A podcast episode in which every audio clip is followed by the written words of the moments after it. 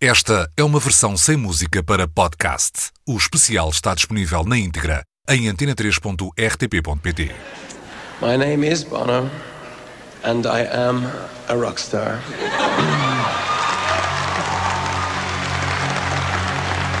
Alertar, informar ou ajudar. Much. Muitos podem ser os destinos de uma canção. E não têm faltado ocasiões em que, perante catástrofes, urgências sanitárias ou até grandes causas sociais, a música surgiu entre a primeira linha das respostas, precisamente para alertar, para informar ou para ajudar. O músico pode fazer a diferença, como nos diz o David Fonseca. Eu acho que o músico pode fazer eh, a diferença porque, eh, para começar, as pessoas olham para um músico de uma maneira diferente como olham para outras. E eu vou usar aqui este, este termo de uma, uma, forma muito, vá, muito alargada.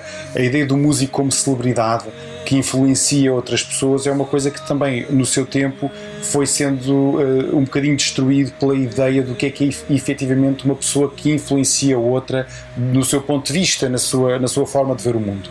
Um, e eu acho que os músicos, nesse sentido, eh, até têm mais, mais algum crédito do que a maior parte, às vezes, das celebridades, porque um, os atores eh, têm papéis, não é?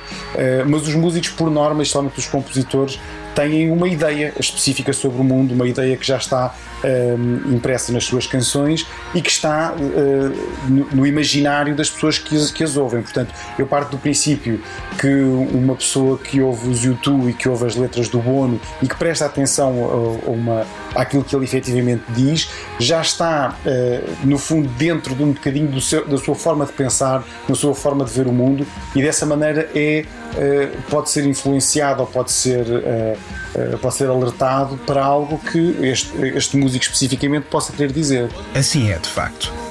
E ora vejam, Elton John, Taylor Swift, Rihanna ou Beyoncé são apenas alguns exemplos de figuras globais do nosso tempo que têm contribuído para diversas causas, ora cedendo donativos, ora usando a sua dimensão mediática em função de causas que assim ganham vigor e também visibilidade.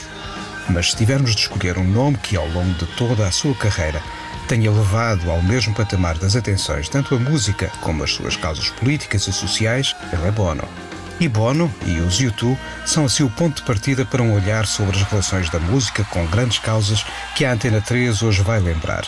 E para isso vamos contar com a contribuição dos nossos colegas de trabalho Álvaro Costa e Luís Oliveira e também com as reflexões e as experiências de um músico, o David Fonseca. Vamos lá então dar música à arte de ajudar. Is it getting better? Or do you feel the same? Will it make it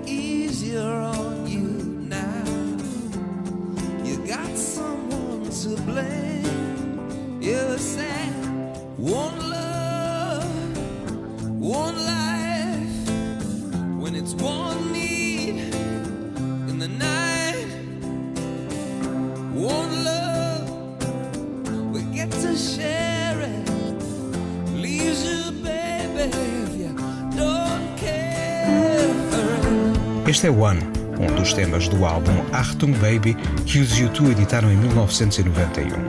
E o One está aqui a ser lembrado porque os U2 entregaram a soma dos direitos obtidos por esta canção a campanhas de luta contra a SIDA. O combate à SIDA foi de facto uma das linhas fundamentais da ação humanitária dos U2 e de Bono, em particular nos anos 90. Mas agora, e numa altura em que se assinalam os 40 anos da edição de Boy, o álbum de estreia dos YouTube, vale a pena notar que a voz interventiva do grupo era algo que já lá estava desde o início.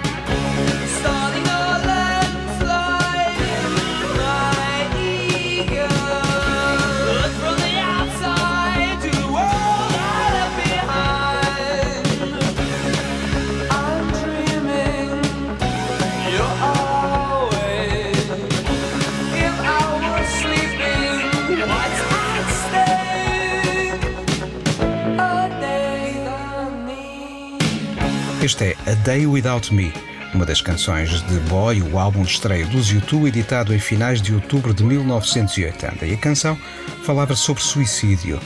O Álvaro Costa já tinha visto os YouTube ao vivo por aquela altura e recorda aqui essas memórias mais antigas da sua relação com a banda. Eu tive a sorte de os ver antes do Boy, só havia um single que era o 11 O'Clock TikTok e depois saiu o álbum Boy. Isso aconteceu uh, no Melkweg, em Amsterdão. No ano seguinte volto a vê-los, já no Paradiso, no outro lado da praça, uh, já com dois álbuns, uh, o October e o Boy. E nos YouTube houve sempre uma perspectiva celta, uma perspectiva de compaixão, uma perspectiva cultural irlandesa barra católica. Isso acontece desde o início. Recordo-me enfim, vagamente, mas recordo desses dois concertos. Depois há, como talvez muitos se lembram, o concerto de Vila de Mouros, em 82. Uh, eh, e já na altura, Bono lançava do palco toda uma série de questões e referências sociais, culturais e políticas. Há aqui também, obviamente, uma questão que tem a ver com a origem uh, celta irlandesa uh, de, do grupo uh, originário de, de, Dublin. E uh, aquela figura messiânica, não é? muito criticada depois, obviamente atinge o auge no Live Aid, como seria de calcular, por, todas as questões e já lá iremos, mas essa atitude messiânica uh, de Bonovox já existia, embora numa dimensão uh, menor e até bizarra, em 1980, quando os vi pela primeira vez. As causas sociais e políticas estão de facto na música dos YouTube desde o início e pelas suas canções passaram, por exemplo, memórias bem violentas da história da própria Irlanda, como fica bem claro no clássico Sunday Bloody Sunday.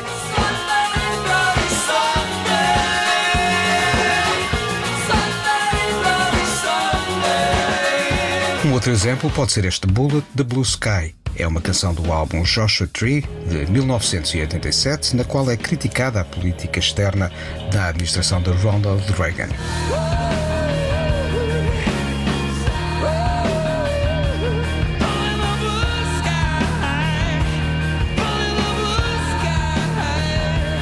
Mais um exemplo, este Miss Sarajevo, na verdade assinado enquanto Passengers e contando com Brian Eno e também com Luciano Pavarotti como colaboradores. É uma canção que recorda os horrores cometidos durante a guerra nos Balcãs nos anos 90. Is there a time to cover? A time for kiss and tell?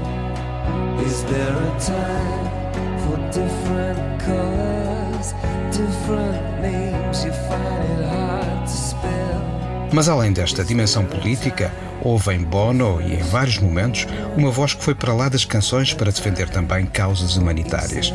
E o David Fonseca nota que essas intervenções foram frequentemente certeiras. É muito certo naquilo que diz, eh, e por isso eu acho que é normal que quando eh, a carreira dos YouTube às vezes tem, como a carreira de todas as bandas que têm mais do que 20 anos, tem muitos altos e baixos, e cada vez que, uh, que tem um baixo, obviamente é essa, parece que essa é a parte que sobra uh, na equação dos YouTube. Apesar de eu achar que, que é uma banda que continua efetivamente à procura de qualquer coisa. Às vezes erra, do meu ponto de vista, erra totalmente, mas continuam à procura. Agora, uh, que se sustenham de uma certa forma com, uma, com um discurso político e vá para o ambiente, para o paz, para acabar com a, com a SIDA em África, quer dizer, é um, é um, é um número de, de, de, causas que o Bono tem abraçado ao longo destes anos todos, que muitas vezes, eh, e eu acho que até de uma forma positiva, acabam por suplantar aquilo que eles fazem musicalmente. E o que diz o Álvaro Costa desta mesma ideia? Será que as causas terão abafado alguma vez a nossa atenção pela própria música dos YouTube? Eh, de tal maneira que depois temos o Zorropa, temos todo aquele drama teatral, temos eh, a questão uh, quase operática à, à, à, volta da queda do, do muro de Berlim, temos o Strabante pendurado, temos a seguir o pop, que é uma procura, uma fuga a essa ideia messiânica uh, que, por exemplo, uh, atinge o seu apogeu no Rattle and Hum que é obviamente um disco que só irlandeses poderiam fazer. Há toda uma série de referências subtis à imigração, à, à fome, não é? À, à chamada potato famine. A fome de, das batatas, o alimento principal uh, dos irlandeses pobres, não é? De Dublin, neste caso. E eu, eu vi. Uh, uh, ainda estava na, na América e notava-se nesse período, depois consubstanciado no álbum Pop e nas personagens que Bono vai encarnar, eh, consubstanciava uma tentativa de fugir à ideia de termos apenas uma banda de causas, uma banda política, uma banda demasiado séria. Ou seja, eh, o rock and roll, eh, neste caso, torna-se para os YouTube também uma forma teatral de expressão. Mas há um período, e concordo plenamente, em que essa ideia messiânica uh, toma conta uh, de tudo e, obviamente, como será de calcular, nem é uma questão de guerra cultural, nem é uma questão de cancel culture, nem é uma questão de direita versus esquerda. Estamos ainda num, numa fase em que essas eh, ideias não são tão marcantes, mas é evidente que há quem não goste, há quem se afaste uh, dessa eu diria desse provável excesso de messianismo e de causas que, em particular, uh, Bono apresenta, porque depois há, a questão que se coloca da hipocrisia do, dos investimentos, da, da importância do manager Paul McGuinness, do facto da companhia que uh, gera os interesses dos YouTube se ter fixado na Holanda por, obviamente, razões fiscais, não?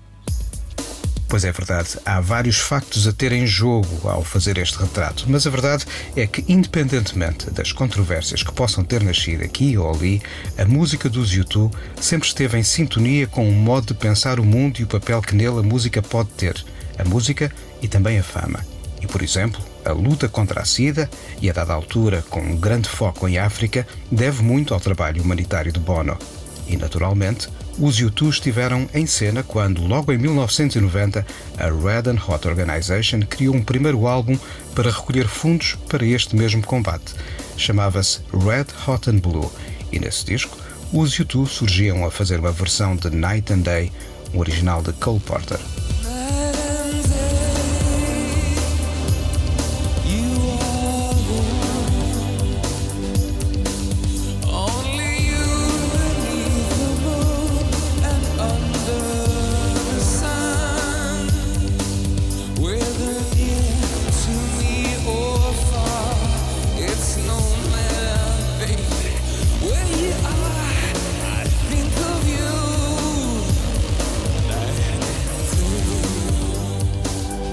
Que estamos em modo de assinalar grandes músicos e grandes causas, há que lembrar que cinco anos antes de Red Hot and Blue, uma primeira grande reunião de músicos numa canção de recolha de fundos para a luta contra a SIDA juntou então Dionne Warwick, Stevie Wonder, Elton John e Gladys Knight ao som de That's What Friends Are For, um velho clássico de Burt Bacharach e também de Carol Sager.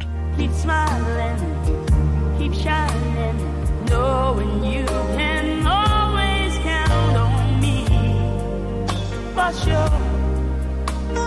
That's what friends are for. For good times.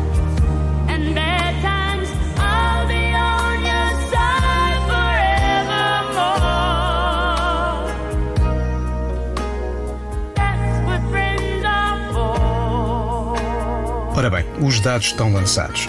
E já que estamos a viajar no tempo, rumemos até 1 de agosto de 1971 quando George Harrison juntou nomes como os de Bob Dylan, Ravi Shankar ou Eric Clapton num concerto para auxiliar os refugiados de um conflito no Bangladesh.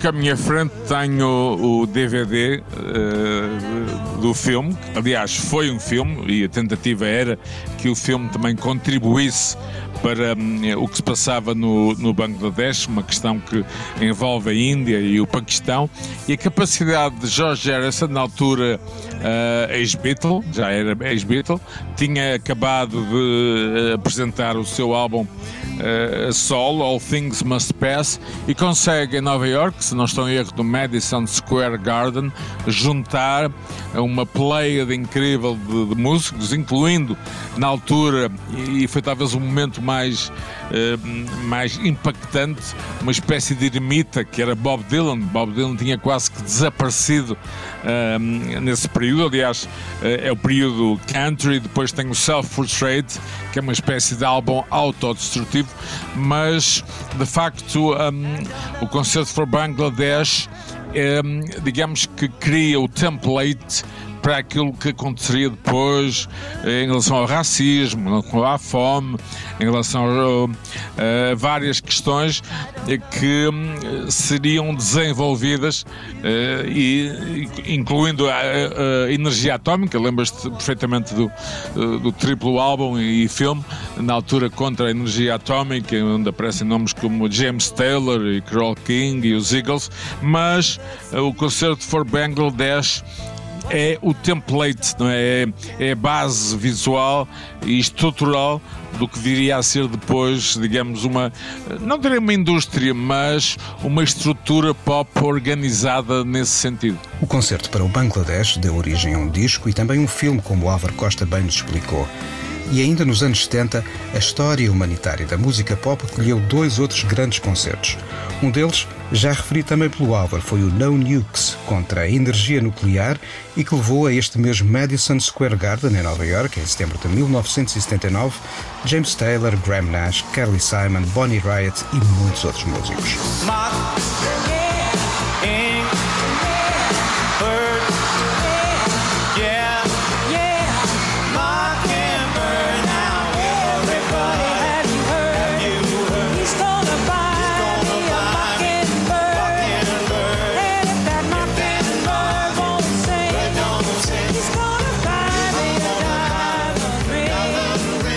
Mas no mesmo ano e logo em janeiro, a sede da ONU, também em Nova York, tinha acolhido The Gift of Song, um concerto em favor da UNICEF, onde atuaram então os ABBA, os Earth, Wind and Fire, Rod Stewart ou Rita Coolidge. Mas avancemos no tempo até 1984, e aí para encontrarmos um momento que criou um novo paradigma. Bob Geldof, dos Boomtown Rats, tinha acabado de ver na televisão um documentário sobre a fome em África, em particular na Etiópia. Sentiu que tinha de fazer qualquer coisa. Marcou um estúdio e chamou amigos, e entre eles estavam Midjur, dos Ultravox, elementos dos Duran Duran, dos Culture Club, dos Heaven 17, dos Spandau Ballet, dos Cool and the Gang ou das Bananarama, e ainda George Michael, Sting, Bono, Paul Weller, entre muitos mais, e gravaram uma canção.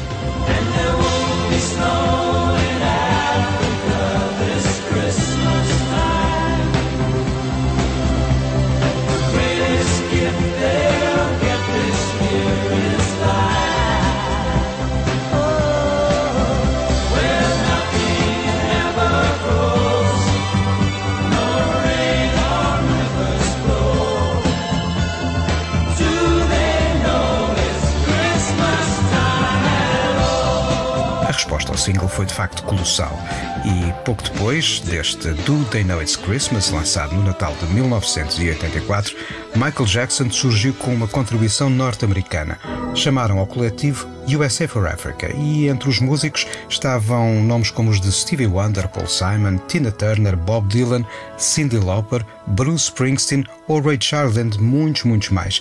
E somaram mais um êxito global com este We Are the World.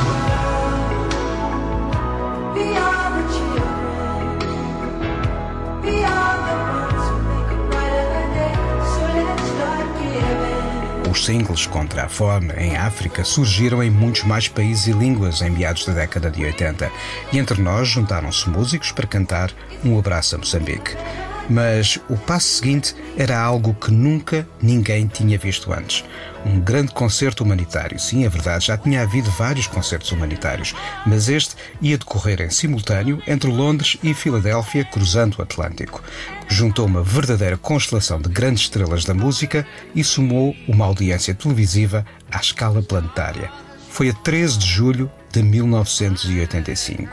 É claro que falamos do Live Aid e, além das intenções e da música, este concerto lançava um desafio tecnológico.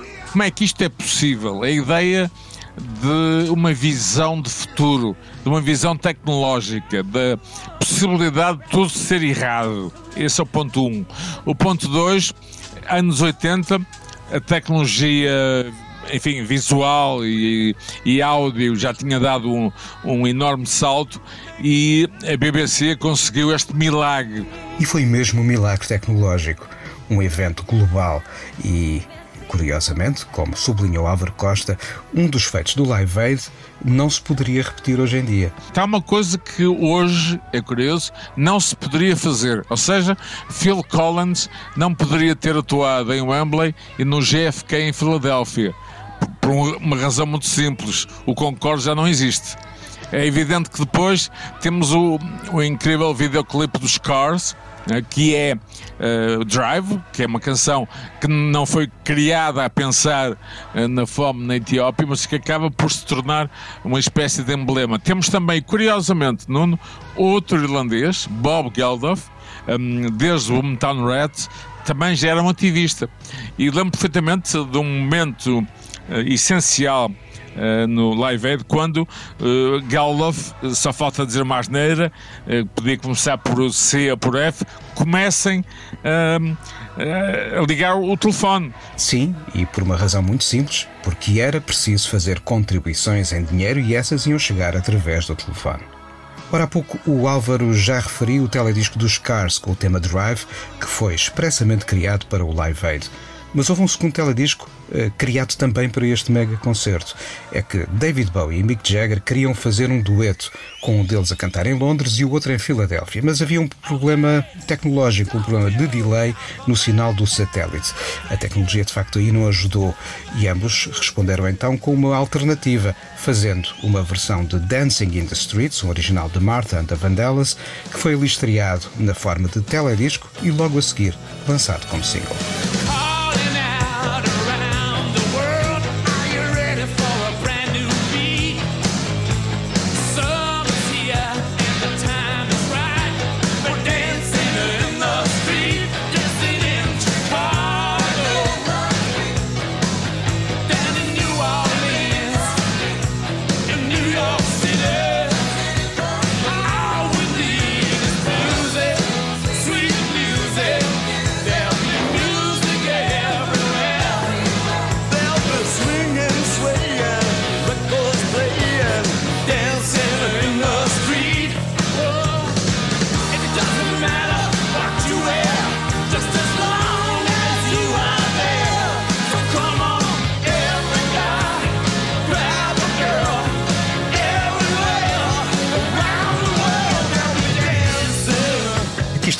David Bowie e Mick Jagger, num momento que fez história no Live Aid.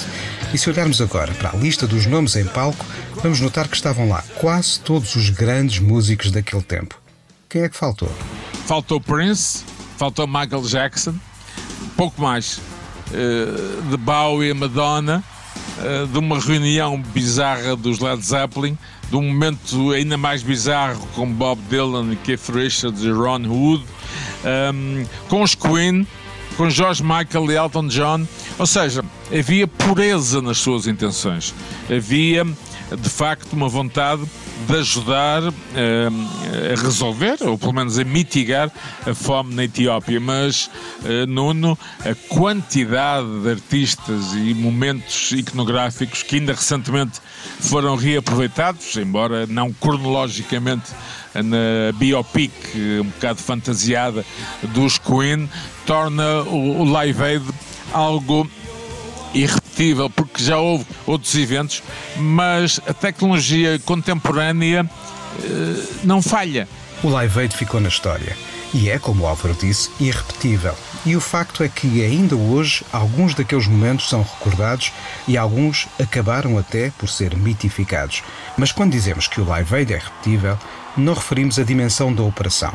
Ora, lembremos, por exemplo, o que o Luís Oliveira nos diz do Live Aid, um outro mega evento, este realizado no ano de 2005. Olha, do ponto de vista pessoal, e se calhar é, é onde eu estou mais habilitado até para falar, eh, estamos a falar de uma operação gigante com todos os, os olhos do mundo ali colocados. Logisticamente, colocar mais de 200 mil pessoas em, em Hyde Park, com uh, dezenas e dezenas de artistas de, de, topo mundial, de facto, é uma operação de uma envergadura que, que impressiona mesmo o, o aparato mediático. Vieram, é claro, jornalistas de todo o mundo. Eu posso dar o, o ponto de vista pessoal da, da operação da RTP, estamos a falar de um, de um, de um compound de TV, um dos, eram três ao todo, onde estavam, não sei, sete, oito câmaras de televisão divididas por quatro, cinco canais com diferentes slots de, de satélite. Por exemplo, eu trabalhava com um, a Fox, uma, uma cadeia de televisão suíça e ainda uma outra cadeia de televisão latino-americana que agora não me recordo do, hum,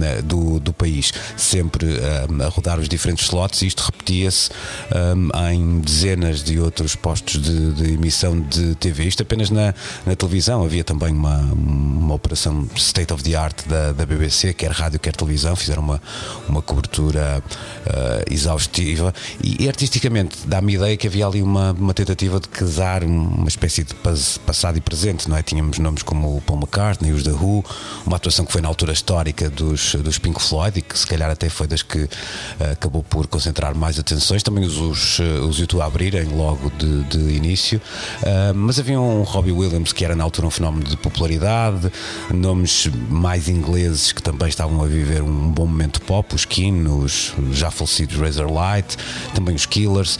Ah, o que eu acho é que a esta distância o evento me pareceu um bocadinho menos orgânico que hum, o Live Aid original havia a, a, associação Make Poverty History. A ideia era, no fundo, pressionar o, o G8, abriu uma cimeira nos dias seguintes, um, a, a, perdoarem a dívida das, um, dos países mais pobres.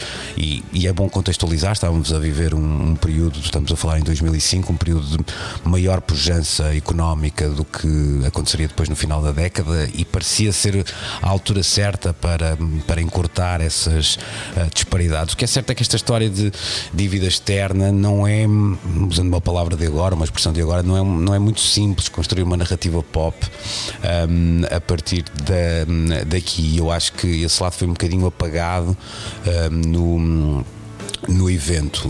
Acho que não, não foi tão impactante, hum, quer do ponto de vista da, uh, do envolvimento dos artistas, quer da própria, como dizia, a própria narrativa em volta do evento, não conseguiu ser hum, tão sexy, digamos assim. Estamos a falar de, de, também de um evento que teve, é certo, atuações satélite em mais seis ou sete países, se não me falha a memória, mas para quem, e estou a falar apenas da minha experiência pessoal no local, para quem estava em, em Wembley, esse lado global um, não foi completamente compreendido. Isto é normal, porque passava-se tanta coisa em Wembley que é normal que o que acontecia um, em Filadélfia, em Paris ou em Berlim uh, acabasse por uh, se desvanecer um bocadinho. E para lembrar sons evocados pelo Live Aid, aqui estão os Pink Floyd. Hello, is there anybody in there? Just not if you can hear me. Is there anyone home? On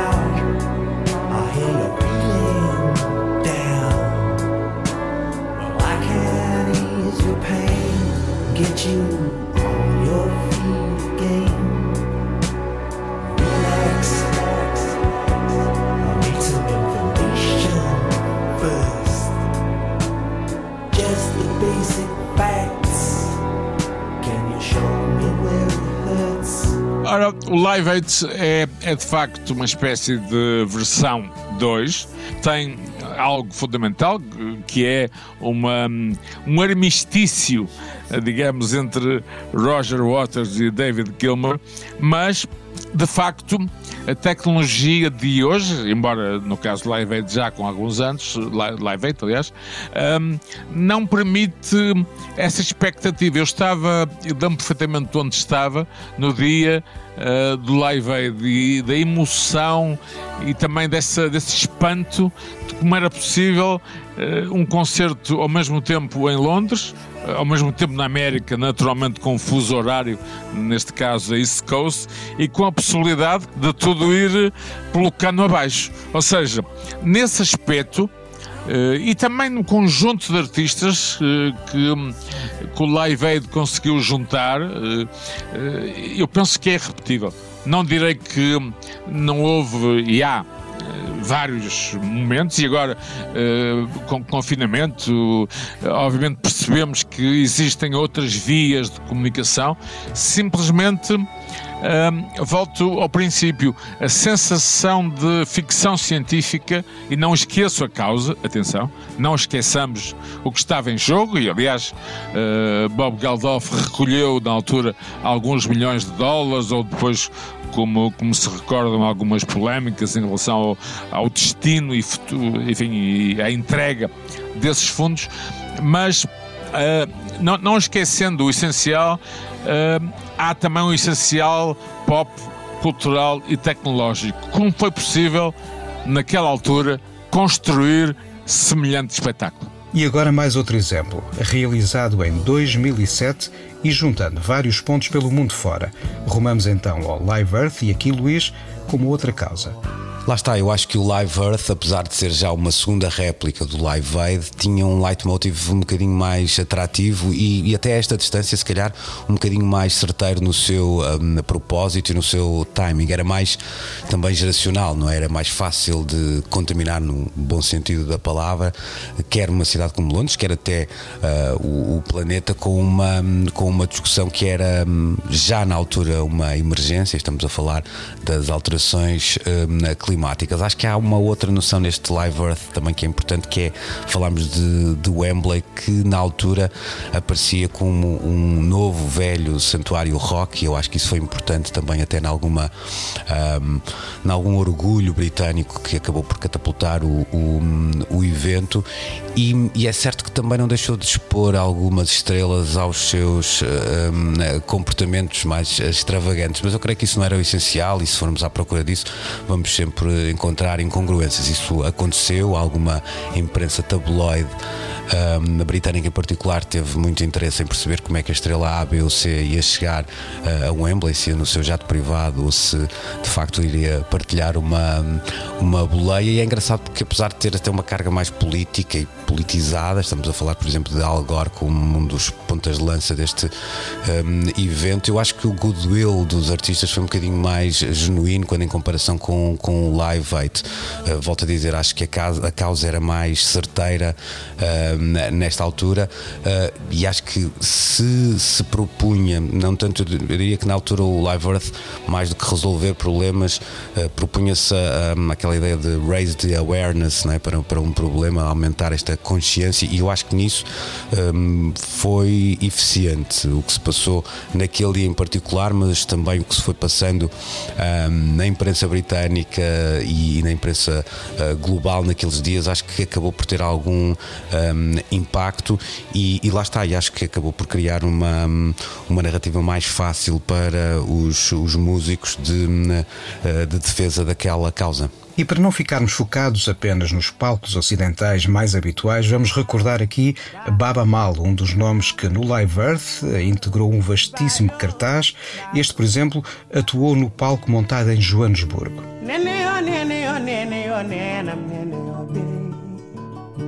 Baba yo, baba yo, baba yo, baba, baba yo, baby. Nene yo, nene yo, nene yo, nene, nene yo, baby, baby, baby. Baba yo, baba yo, baba yo, baba, baba yo.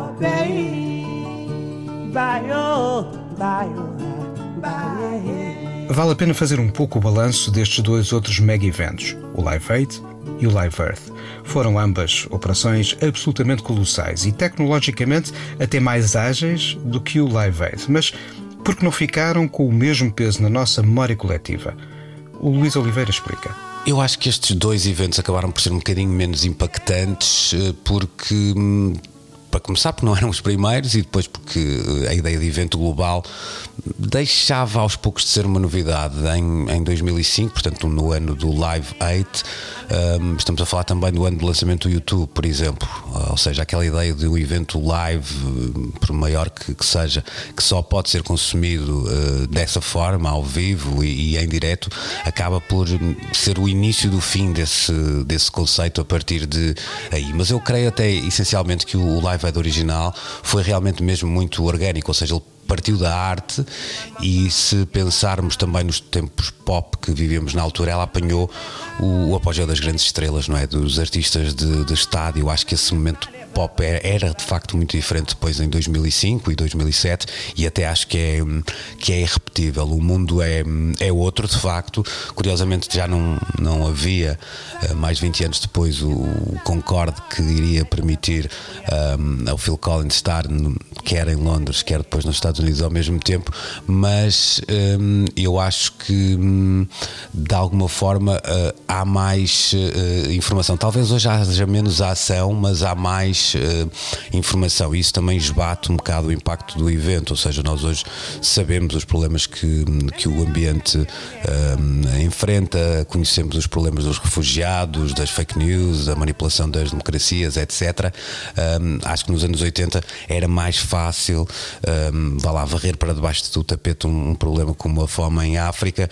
Hoje embora ainda seja necessária muita ação, eu acho que a informação é mais eh, evidente, está mais acessível a toda a gente e por isso mesmo também estes hum, eventos podem eh, perder alguma pertinência quando são associados a essas causas, porque parece que as causas são, uh, estão à vista de todos, não é? Depois, lá está, falta aqui depois dar o outro passo para uh, a ação e eu acho que aí a música talvez ainda tenha um papel uh, a desempenhar. E o Álvaro Costa reforça esta ideia. Esse tipo de eventos continuou. Agora, a dimensão universal uh, perdeu-se um bocado, porque hoje é mais fácil uh, e até por via digital criarmos um evento e ao mesmo tempo uh, conseguirmos efeitos, objetivos, crowdfunding, por exemplo, etc. Como o Live Aid, e pelas razões que eu expliquei, não, não teremos tão cedo algo, a não ser uma transmissão da Lua ou de Marte através de uma loucura qualquer do Elon Musk. Lá ficamos então à espera do Live Mars. Mas para já, chegados aqui, vale a pena levantar uma outra questão.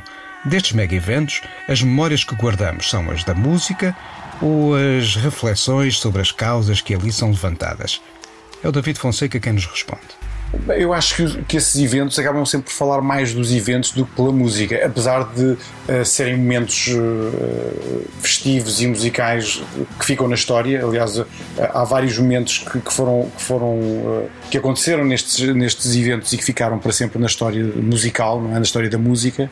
Um, mas depois há aqui, parece que há sempre uma espécie de uma. Mas isso é, é o mundo a funcionar, uma espécie de um contrassenso, porque à medida que, que o tempo passa, estes eventos tornam-se uma espécie de uma memória, às vezes até muito mais musical do que outra coisa, eh, porque eh, o evento em si, seja contra a fome, seja eh, a favor do ambiente, acabam sempre depois se diluir noutras coisas que é o resultado do nosso mundo ultra rápido. Eu acho que quando se fez o Live Aid, por exemplo, o mundo não era tão rápido e aquilo que, nós, que se falava na altura foi uma coisa que perdurou até bastante tempo.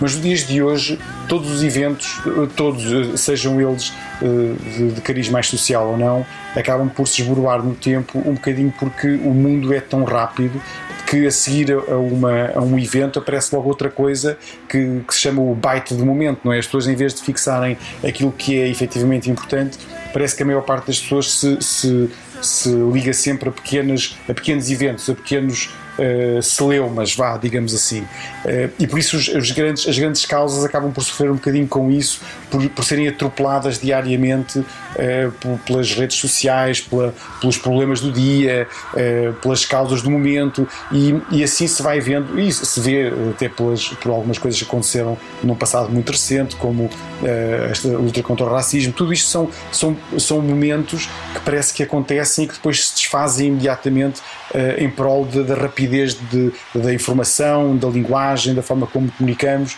Por isso, eu acho que mesmo assim, ao longo do tempo, eh, nestes eventos, aquilo que fica mais é a mesma música. Um, apesar de eu achar que não seria propriamente aquilo que seria mais importante, mas temos de descobrir melhores formas de agarrar um, os, os, os, problemas maiores uh, de uma forma mais extensa. E aqui podemos vincar o peso que algumas memórias de facto construíram. E hoje, por exemplo, não se evoca o Live Aid sem que se lembre a passagem dos Queen pelo palco montado em Wembley. Mama,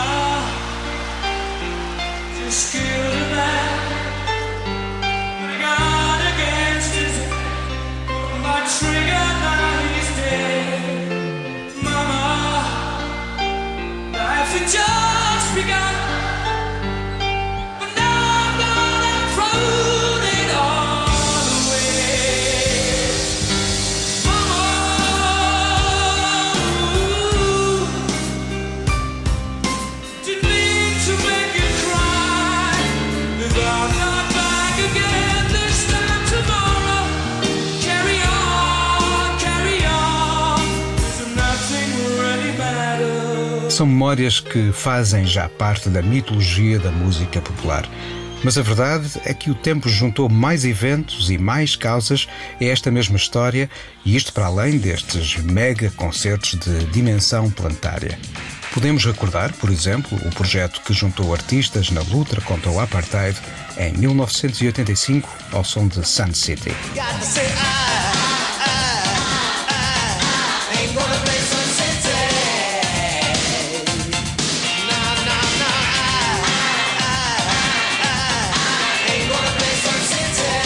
Ou single que vários músicos gravaram na sequência de um acidente com um ferry boat num porto belga em 1987, fazendo uma nova versão de Let It Be, original dos Beatles. When I find myself in times of trouble, Mother Mary comes to me, speaking words of wisdom, let it be. Ou teu modo, como em 1997, o clássico Perfect Day de Lou Reed foi usado numa campanha humanitária lançada pela BBC. Oh,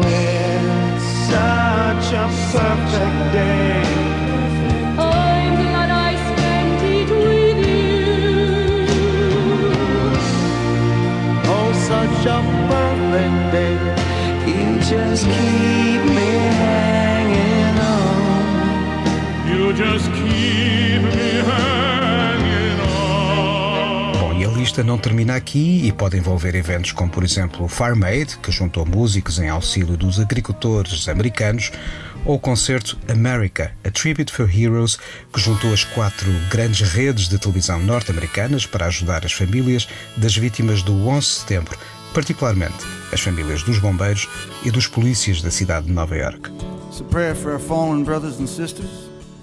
There's a blood red circle cold dark ground, and the rain is falling down.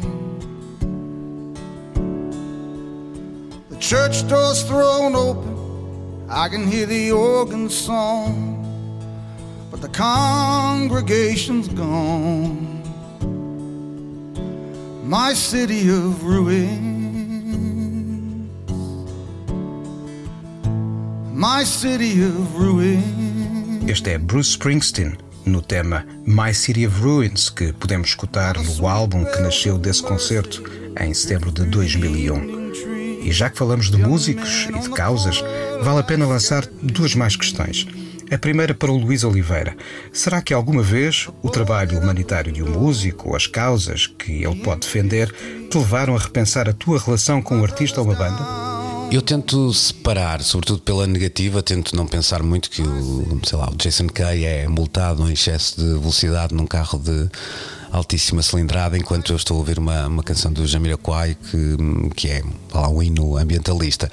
Pela positiva já é outra coisa. Eu acho que quando colocamos os artistas no lugar da fala, sejam, sejam questões raciais ou de género, que são talvez hoje as mais uh, prementes, eu tendo a valorizar essa arte e costumo até uh, valorizar isso por uma ideia de uh, verdade, essa ideia de experiência pessoal, ou de verdade, se quisermos. Eu sinto-a como enriquecedora e até acho que, à medida que o tempo vai passando, ela é pouco eh, manipulável, por mais que apareça um ou outro, uh, vá lá, oportunista de, de, circunstância. É interessante, por exemplo, pensarmos, sei lá, num exemplo como a, como a PJ Harvey, com os seus trabalhos mais, mais recentes. Há ali uma reflexão profunda uh, que nada tem de oportunista ou de vontade de ficar bem na fotografia. Eu acho que é mais um, um repensar o papel do artista nos tempos de, de hoje e a maneira como pode impactar o seu, o seu público em particular uh, e não necessariamente todo o público possível. Não me parece que este tipo de intervenção artística, por exemplo, que a PJ Harvey tenha feito, uh, lhe garanta desenfreadamente um aumento uh, notório da, da base de, de, fãs. Acho que há ali uma, em primeiro lugar, uma pulsão artística e uma vontade que é genuína e que depois se consubstancia num disco, numa digressão, num filme, no que quer que seja, mais do que uma vontade de hum, aparecer eh, bem na fotografia, vá lá do lado, do, do lado certo da história. Bom, e já que o Luís falou da PJ Harvey.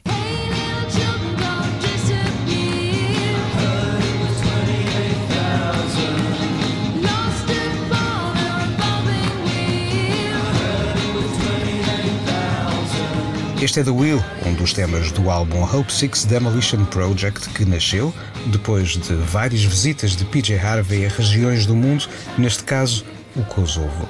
Mas agora escutemos o David Fonseca. O que te faz aderir ou querer participar em eventos ligados a grandes causas?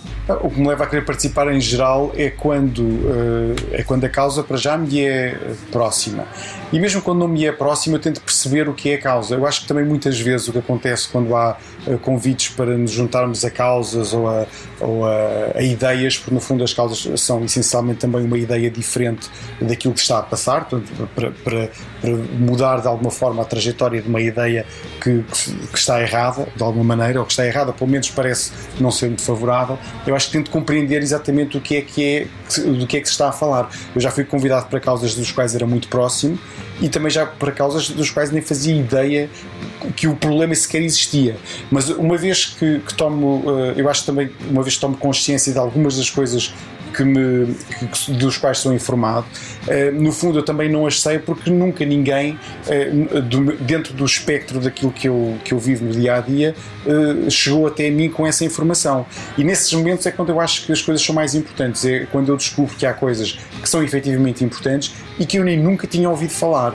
E dessa forma, eu penso, bem, talvez se me juntar a isto, isto a voz seja maior, ou, ou posso chegar a mais pessoas, ou este, este problema pode efetivamente chegar a quem o possa resolver de uma maneira mais simples. Eh, e nesse sentido, eu acho que eh, a razão pela qual eu me junto é, no fundo, para dar voz a estas causas e, e porque efetivamente acredito nelas. Acho que é impossível uma pessoa ligar-se a uma causa se não acreditar efetivamente naquilo uh, que está a dizer e a afirmar. Portanto, são essas duas coisas que me fazem uh, juntar a causas. E aqui voltamos ao princípio de tudo. Para participar, o músico naturalmente tem de acreditar na causa com que se envolve. E fechamos assim esta viagem na Antena 3 com um homem de causas, com Bono. E esta canção ele tocou a Cus U2 no Live Aid em 1985.